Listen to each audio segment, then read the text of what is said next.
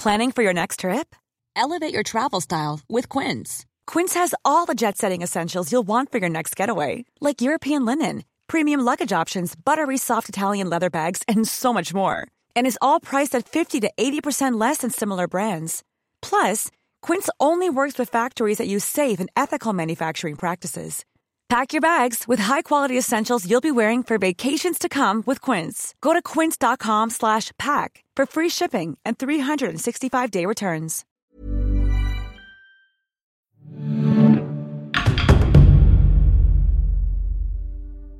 Imaginez une seconde que des personnages des siècles passés puissent nous envoyer un message à travers le temps.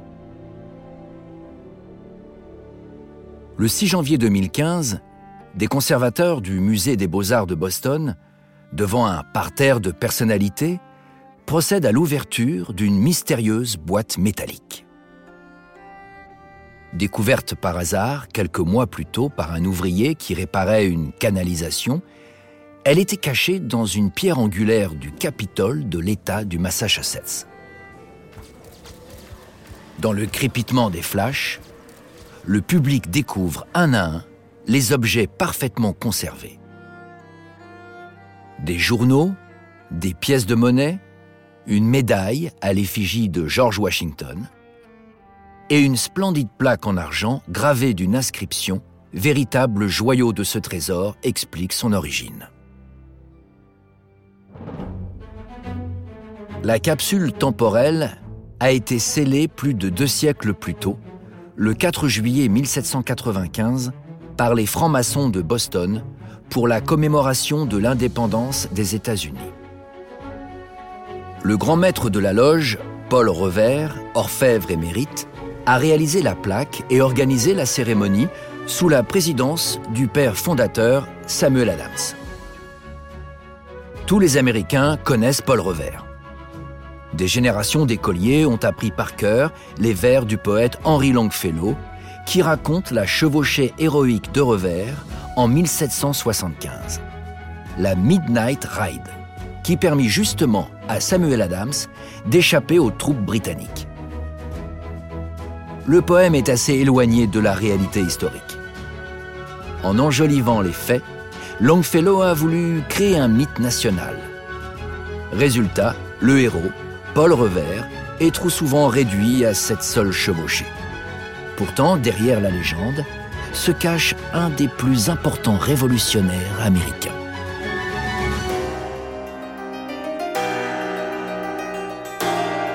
Vous écoutez Au-delà des légendes.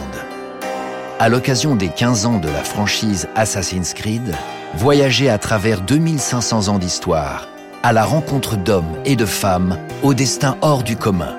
Revivez leurs légendes, découvrez leur histoire.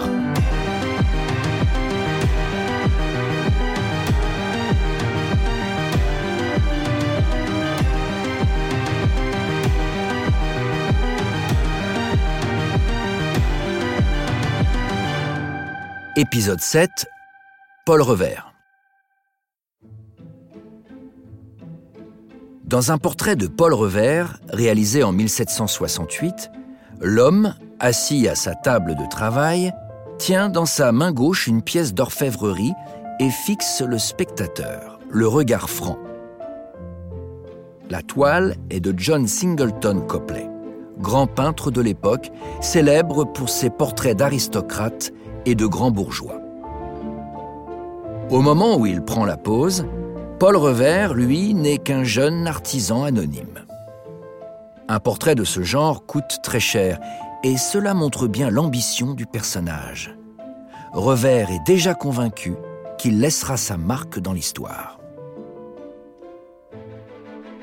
Le moins que l'on puisse dire est qu'il y est parvenu. La Midnight Ride, cette chevauchée nocturne qu'il a accomplie en 1775, appartient au mythe fondateur de la nation américaine.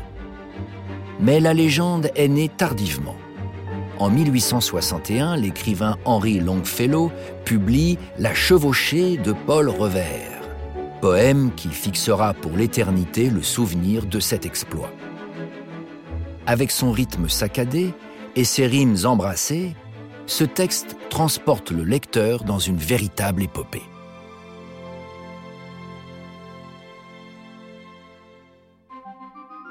La chevauchée de Paul Revers prend place dans un contexte de tension extrême entre les colons américains insurgés et le gouvernement britannique.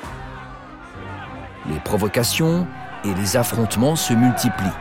La guerre n'est plus très loin. En avril 1775, le général Gage qui commande les troupes britanniques à Boston, est décidé à agir. Il veut arrêter les chefs rebelles réfugiés à Lexington, à 20 km au nord, et mettre la main sur les armes et les munitions stockées dans la localité voisine de Concorde. Le soir du 18 avril 1775, le docteur Joseph Warren, un ami révolutionnaire de Paul Revers, est informé de l'imminence de l'offensive britannique. Il charge l'orfèvre de rejoindre immédiatement Lexington pour prévenir les leaders indépendantistes Samuel Adams et John Hancock. Pour assurer le succès de l'alerte, un autre courrier, William Dawes, qui suit un autre itinéraire, est déjà en route. Revers part vers 23 heures. Il porte sur ses épaules le destin d'une nation. Il doit d'abord traverser la rivière Charles à bord d'une chaloupe et brave une première fois le danger en frôlant le Somerset, un imposant navire de guerre anglais. Sur l'autre rive, à Charleston, commence pour lui une attente fébrile, celle d'un signal digne des plus grands mythes grecs. One if by land and two if by sea, dit le plus fameux vers du poème de Longfellow. Une si par la terre et deux si par la mer. Revers scrute le clocher de la Old North Church, la plus vieille église de Boston. Soudain, deux lampes s'allument par la main d'un complice c'est le signe que les troupes du roi vont marcher sur Lexington en passant par la voie maritime au nord et non par la route terrestre au sud. Sans tarder, Revers grimpe sur son cheval et fend la nuit. Le poème a imposé l'image d'un cavalier solitaire, engagé dans une véritable course contre la montre. En le lisant, on entend le fracas des sabots et on imagine cette ombre insaisissable avec sa cape et son tricorne qui parcourt au grand galop la campagne du Middlesex. Dans chaque ferme, dans chaque village, Revers donne l'alerte. Des soldats patrouillent déjà dans l'arrière-pays. Il doit rester prudent. Alors il frappe aux portes. Les Minutemen, des hommes capables de s'armer sur le champ, répondent à l'appel. Dans le sillage de Paul Revers, c'est une nation entière qui s'unit contre son oppresseur. La mission est un succès total. Revers arrive à Lexington vers minuit, une demi-heure avant William Dawes. Il informe alors Samuel Adams et John Hancock de la situation. Les deux hommes se mettent à l'abri et passent la nuit à établir un plan d'action pour contrer l'avancée des troupes britanniques. Le lendemain, 19 avril, dès l'aube, les premiers coups de feu de la guerre d'indépendance sont tirés. Grâce à Paul Revers, Adams et Hancock feront partie quelques années plus tard des pères fondateurs de la nation américaine. La légende de la Midnight Ride appartient désormais au folklore américain. Dès 1917, un film produit par les studios Edison retrace la chevauchée. En 1972, Johnny Cash, autre légende américaine, dédie une chanson à Paul Revers.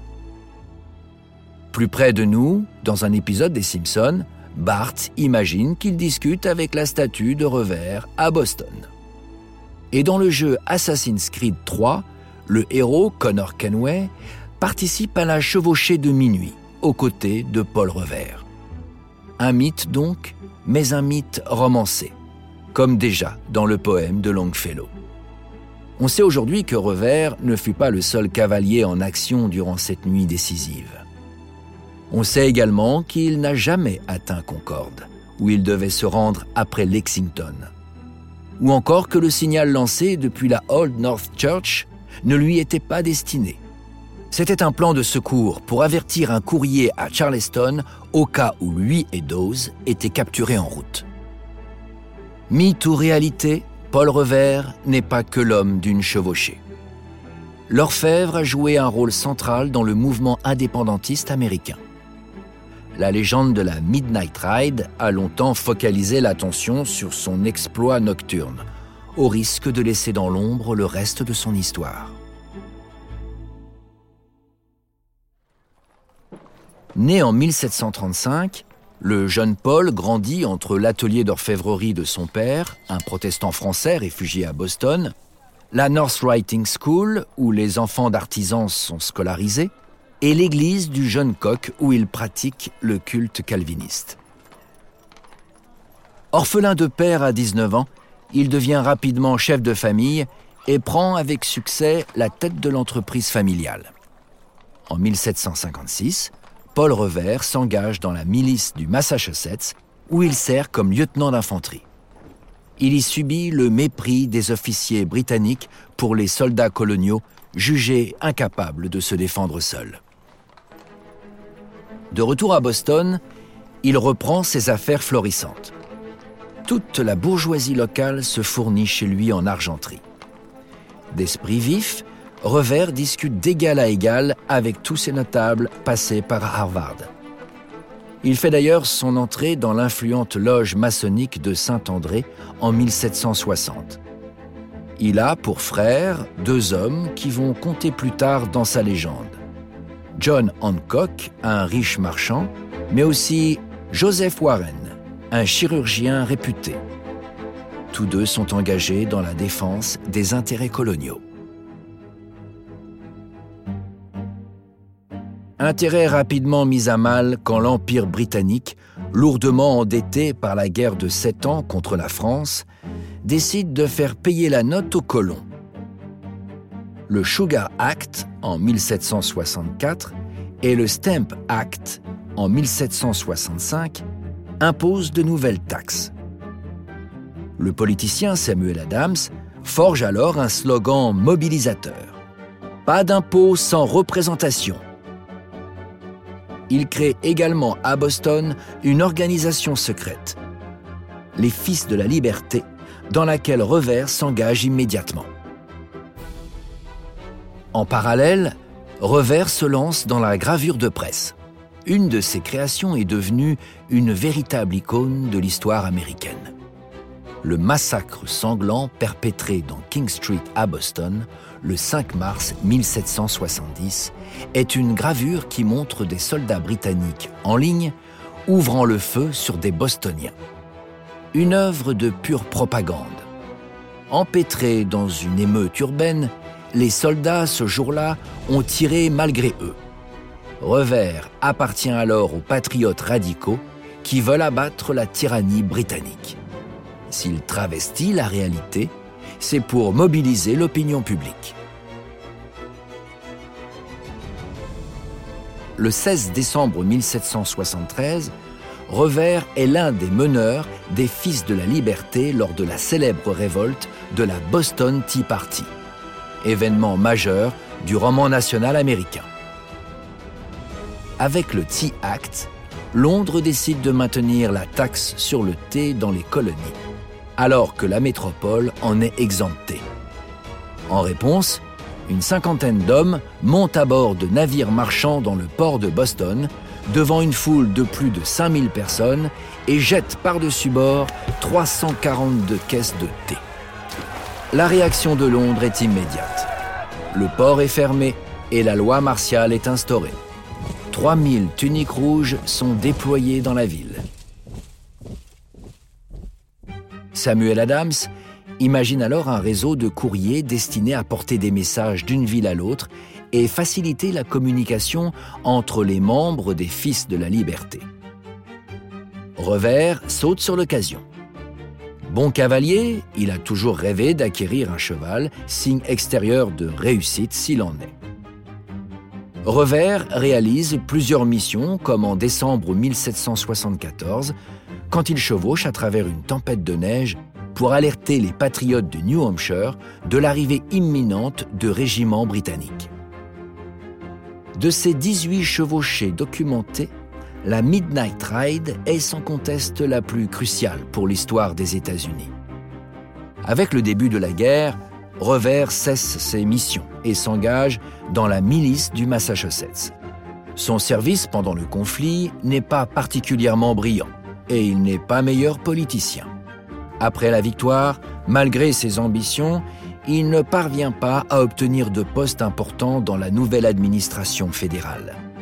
Il retourne donc à son métier et se lance dans la fabrication de plaques de cuivre utilisées pour le revêtement des navires de l'US Navy naissante.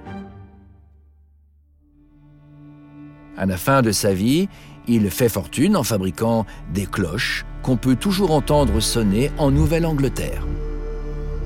Malgré son activité dans le mouvement d'indépendance, Revers, hélas, n'a pas connu la gloire de son vivant. À sa mort, en mai 1818, la presse locale se contente d'un vague hommage célébrant une vie exemplaire sans plus de précision. Et sa tombe, au cimetière de Boston, n'est qu'une pierre gravée parmi d'autres. Le poème qui a fabriqué sa légende a été écrit bien plus tard, à l'aube d'une autre guerre, bien plus meurtrière. Déchirée par la guerre civile, l'Amérique avait de nouveaux besoins de Paul Revers. Un héros du peuple capable de rassembler toute une nation et à lui seul de changer le cours de l'histoire.